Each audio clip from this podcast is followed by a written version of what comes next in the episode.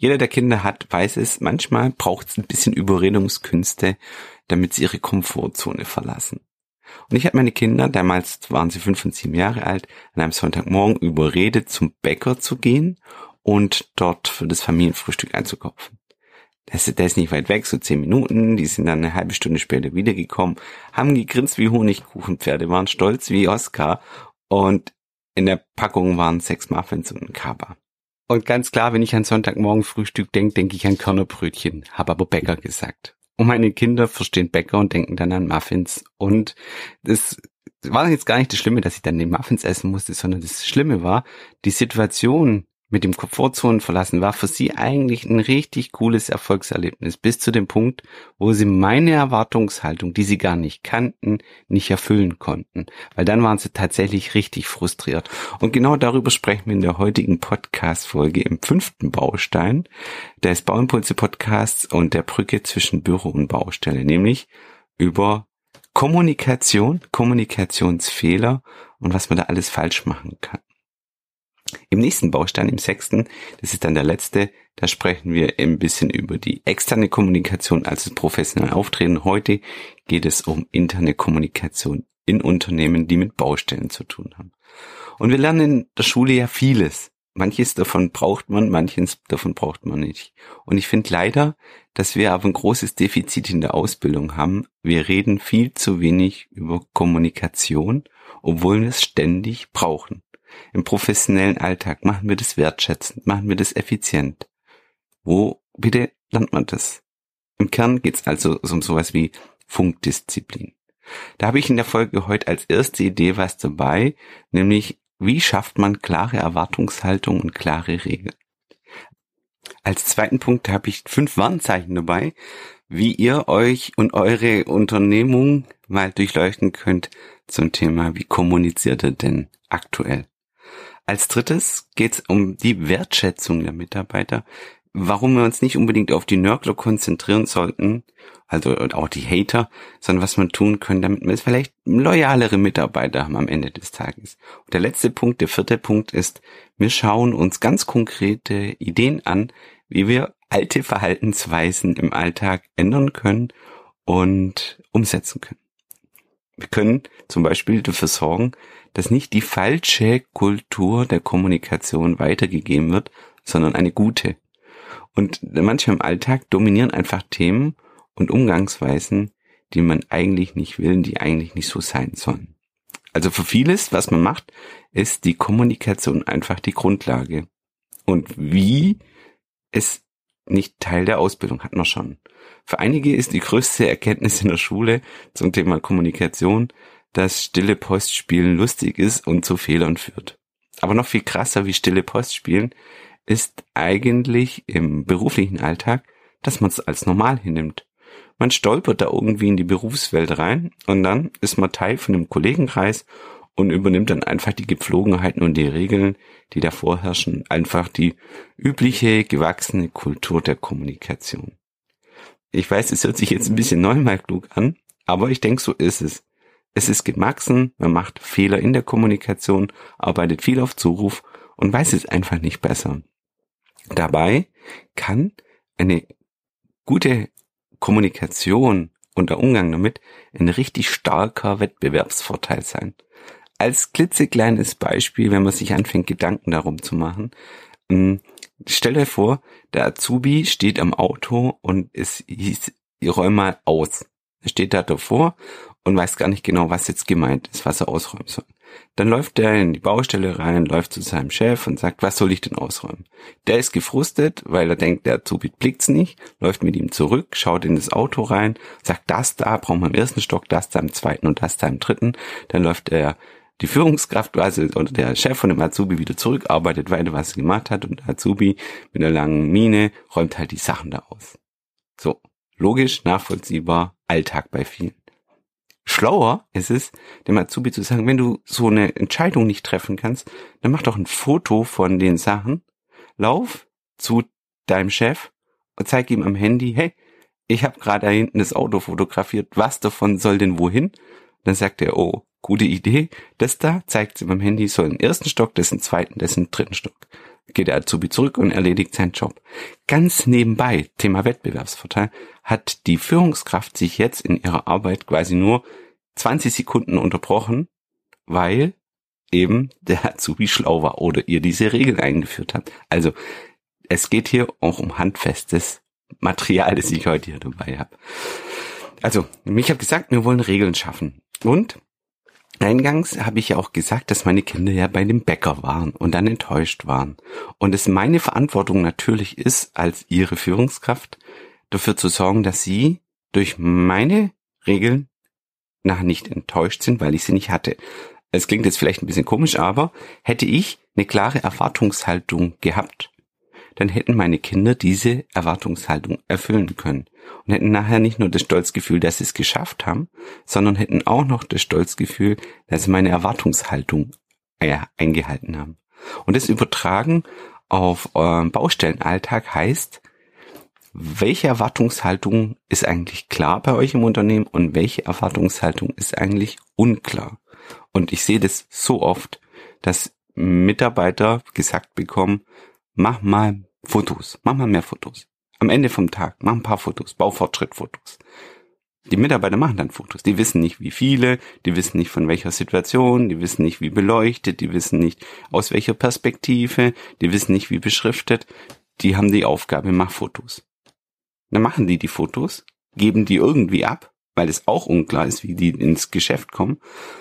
Und dann schaut man sich die Fotos an und sagt, ja, das ist ja ganz okay, aber das war jetzt zu viel, das war zu wenig, das war schlecht beleuchtet, was fange ich mit dem Foto an? Also habe ich die Erwartungshaltung gar nicht klar definiert, so wie die Körnerbrötchen und die Muffins. Wenn jetzt aber ein Mitarbeiter abends nach Hause fährt mit dem hm, vielleicht im ersten Mal einen langen Gesicht, so nach dem Motto, der weiß ja auch nicht, was er will, dann wandelt sich das irgendwann in Frust um, wenn ich meine Kommunikation nicht klar habe.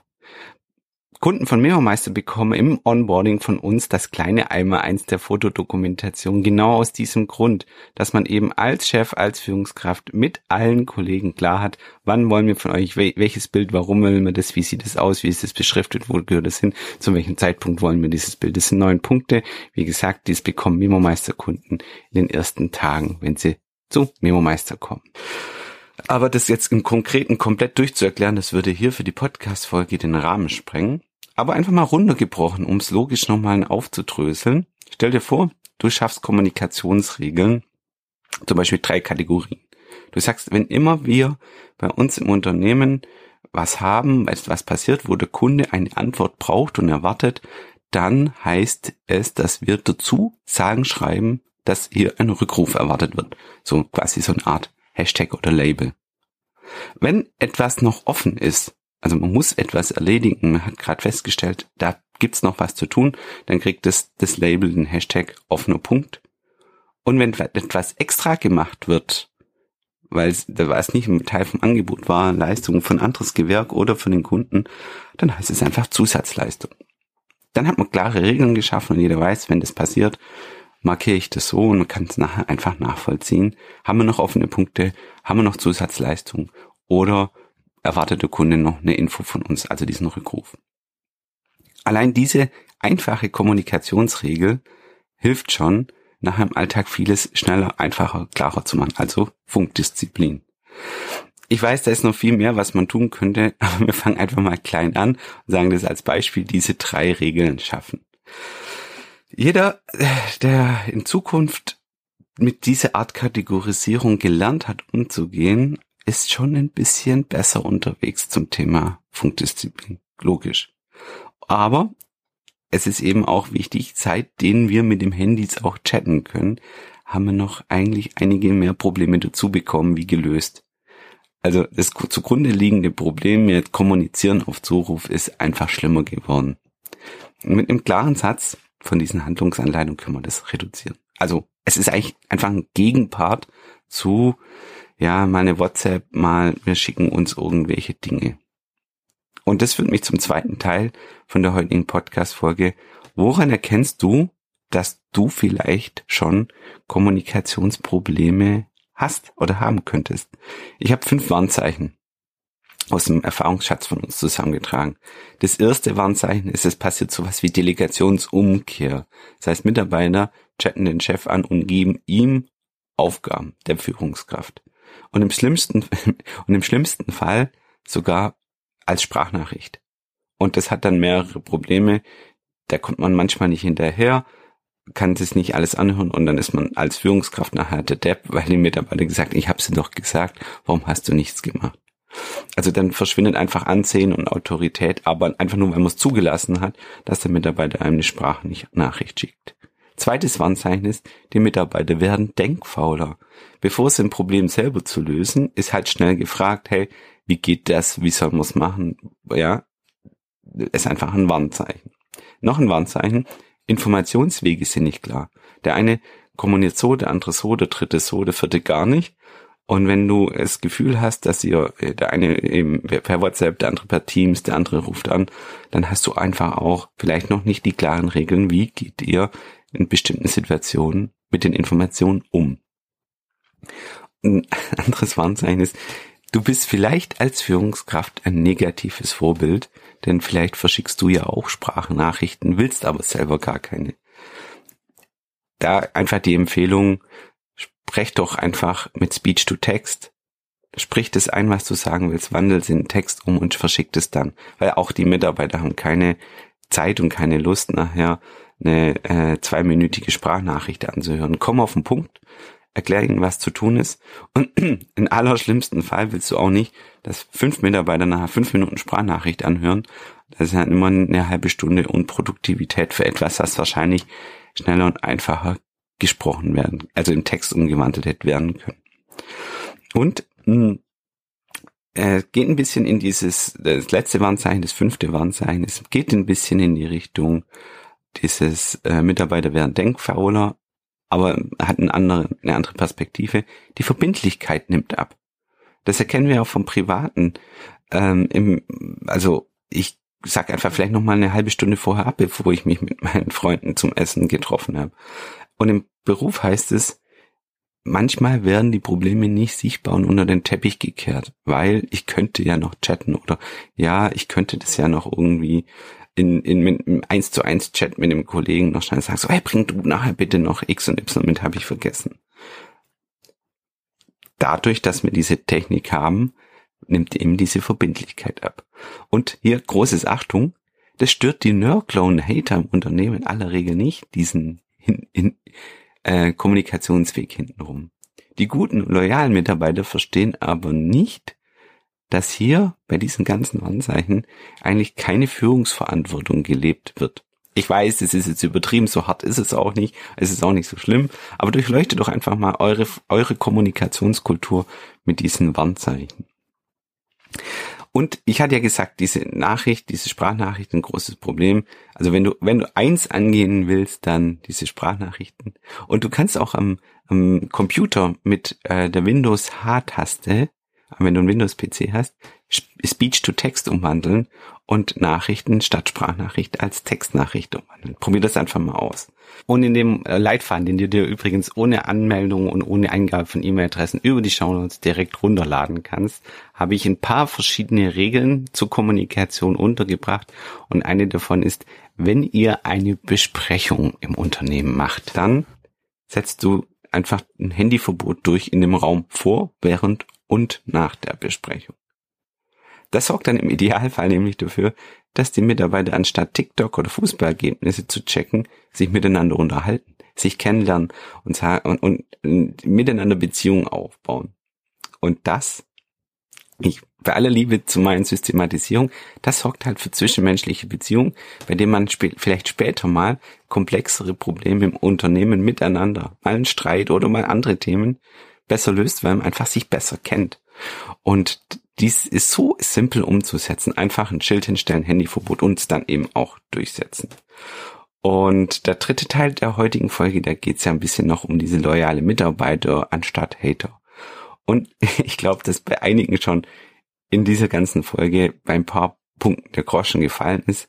Das alles hat was damit zu tun, eine professionelle Bühne für die interne Kommunikation zu bauen, das gute Verhalten anerkennt und schlechtes Verhalten sukzessive unterdrückt. Und da ist meine Devise, Digitalisierung und Prozesse schaffen natürlich Wettbewerbsvorteile. Das ist richtig gut. aber vor allem dann, wenn es euch operatives Kleinvieh überflüssig macht und wenn dafür Zeit entsteht, mehr im zwischenmenschlichen Austausch zu kommen und diesen auch wertvoller macht, weil genau dort, wenn ich als Führungskraft Freiräume mir habe, weil ich eine Aufgabe abgegeben habe, genau dort diesen Freiräume zu füllen mit zwischenmenschlichen Beziehungen und nicht mit, ich muss aber noch hier äh, 20 Formulare unterschreiben. Als Beispiel, ja. Also, anstatt über Alltagsdinge und Dialoge zu streiten, wäre es doch einfach viel besser, mehr Zeit miteinander zu haben und auch mehr Spaß zu haben. Und gerade bei guten Mitarbeitern sind kritische Situationen, wo man die Komfortzone verlassen muss, wo man vielleicht nicht genau weiß, wie es lösbar ist, aber man löst sie zusammen. Etwas, das eine hohe Motivation bringt und damit auch stolz auf die Arbeit, auf den Job macht. Und diese Erfolge muss man gebührend feiern. Denkt an die Einstiegsgeschichte mit meinen Kindern. Die haben die Komfortzone verlassen. Das war für die nicht klar, wie und ob sie es schaffen können. Und dann nachher zurückzukommen und den Erfolg feiern können, weil sie meine Erwartungshaltung erfüllt haben. Das meine ich. Darauf eingehen. Denkt also immer bitte dran, wenn es heißt, dass es Ziel wäre, durch papierlos werden, digitaler werden, produktiver zu werden, effizienter zu werden, dann haben die Mitarbeiter oft als erster Gedanke, das ist mehr Stress. Das ist Fließbandarbeit. Ich muss jetzt noch effizienter, noch produktiver werden. Und dann kommen Widerstände. Wenn aber das Ziel ist, wir wollen weniger Bürokratie haben, wir wollen mehr miteinander arbeiten und wir wollen aber auch mehr den anderen sehen im Unternehmen, dann entsteht mehr Team Spirit. Und genau das ist der Balanceakt, den wir mit MemoMeister jeden Tag in der Digitalisierung finden und umsetzen, dass alle Mitarbeiter, die draußen unterwegs sind, in digitale Prozesse eingebunden werden können, was in unseren Augen einfach eine drastische Verbesserung von Kommunikationsfehlern darstellt. Ein Bild sagt nun mal mehr wie tausend Worte, aber gleichzeitig auf der anderen Seite die Mitarbeiter nicht durch die digitalen Prozesse frustrieren und ihnen Sachen vorsetzen, auf die sie eigentlich gar keinen Bock haben. Und einer der größten Fehler, den ich immer wieder sehe, ist, dass Büroarbeit irgendwie auf die Baustelle verlagert werden soll. Gerade Handwerkersoftwareanbieter, die sind ganz stark da drin, die mobilen Apps so zu bauen und so zu überladen, dass die Leute, die draußen auf der Baustelle sind, auf einmal im Prinzip in der Lage sind, den Wasserkopf, den augenscheinlichen Wasserkopf im Büro zu entlasten. Ich finde, das ist ein ganz, ganz schlimmer Weg und ganz schlimmer Gedanke, denn die meisten, die ich kenne, die draußen auf der Baustelle arbeiten, die haben ihren Job gewählt, weil sie keinen Bock auf Büroarbeit haben. Da ist das Schlimmste, was passieren kann, das Schlimmste, was sie sich vorstellen können, dass sie jetzt Büroarbeit auf der Baustelle machen sollen, weil es technisch möglich ist. Also mir geht's darum, mehr Freude zu haben, Dinge leichter von der Hand gehen lassen, mehr miteinander haben und das sollte das Ziel sein. Und dann funktioniert es auch ein bisschen besser mit den Zahnrädchen, ohne dass man sich eben gestresst fühlt. Denn als, als letzten Punkt der heutigen Folge, wer hat Lust, gebetsmühlenartig Erklärungen zu wiederholen? Wer möchte, dass alle alten Muster der Kommunikationsgepflogenheiten fortbestehen und nicht verändert werden? Und wer möchte, dass ein neuer Mitarbeiter, der zu euch kommt, direkt lernt, so nach dem Motto, haben wir schon immer so gemacht, machen wir jetzt genauso weiter. Und genau das ist der letzte Punkt von heute, dem vierten.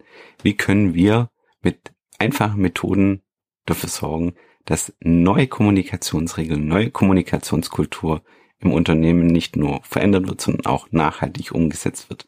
Und das eine ist ein richtig gutes Onboarding für neue Mitarbeiter. Da könnte da bitte natürlich alles, was als Hygienefaktoren drin sein muss, wie Arbeitskleidung, Schuhe, wo melde ich mich krank und so weiter, muss erledigt sein. Aber schaffe im Onboarding doch bitte Klarheit über eure Erwartungshaltung und über euer Regelwerk und schaff im Onboarding bitte den Austausch und das Kennenlernen von allen wichtigen anderen Kollegen. Zum Beispiel, das ist der Manfred, der ist im Lager. Rede im Onboarding eine halbe Stunde über unseren Lagerprozess. Aber nicht, wie der Prozess fun funktioniert an sich, sondern lern auch den Manfred kennen. Weil das ist nachher das, quasi das Öl, das das Getriebe am Laufen hält. Da ist das Onboarding nämlich der super Bereich dafür, da man, man nachher im Unternehmen nicht regelmäßig von Körnerbrötchen redet, unter anderem Muffins versteht. Als zweiten Punkt neben dem Onboarding kannst du auch einfach ein zum Beispiel digitales schwarzes Brett einführen, wo du sagst, wir haben hier ein neues Vorgehen, wir haben hier eine neue Regel, wir haben hier ein Formular geändert, wir haben am Wochenende Grillfest, wir treffen uns zum äh, Skiausflug. All diese Dinge digital kommunizieren, ans digitale schwarze Brett hängen und den Mitarbeitern und Kollegen damit mitteilen, hey, ihr habt jetzt alle zum gleichen Zeitpunkt die Information, dass es diesen Skiausflug gibt oder, oder, oder. Und an so ein digitales schwarzes Brett kann man natürlich auch den Essensplan vom lokalen Metzger von der kommenden Woche hinhängen. So, und dabei möchte ich es für den fünften Baustein der Podcast-Reihe auch belassen. Ich habe noch unzählige weitere Impulse, noch unzähliges weiteres, weil das Thema Kommunikation so groß ist. Die ganze Hygienefaktoren, was man alles beachten muss, damit so die Basics stimmen. Das Themenfeld, das macht mir unglaublich viel Spaß. Da gibt's unglaublich viel zu entdecken. Kannst du auch gerne mal googeln nach dem Vier-Ohren-Prinzip zum Beispiel.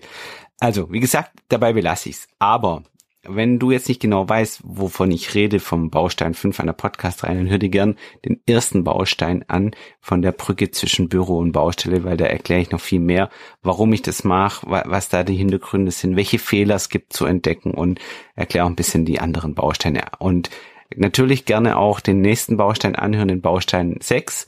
Die Podcasts kannst du auf Spotify und auf Apple ganz einfach abonnieren. Du kannst ja auch die Podcast-Folge teilen mit dir selber, zum Beispiel in WhatsApp, weil im Podcast, kannst du auch gleich mal checken, gibt's unten drunter die Show und da haben wir alles zusammengetragen. Von allen Bausteinen, alle Diagramme, alle Downloads, alle Checklisten kannst du runterladen, ohne E-Mail-Adresse anzugeben. Freue ich mich, wenn es dir weiterhilft. Jetzt bleibt mir nur, dir Erfolg zu wünschen viele, viele gute Verbesserungen in eurer alltäglichen Kommunikation. Sieh es als kleinen Weg, den man geht, aber in Richtung Wettbewerbsvorteil. Viele Grüße aus Stuttgart. Tschüss.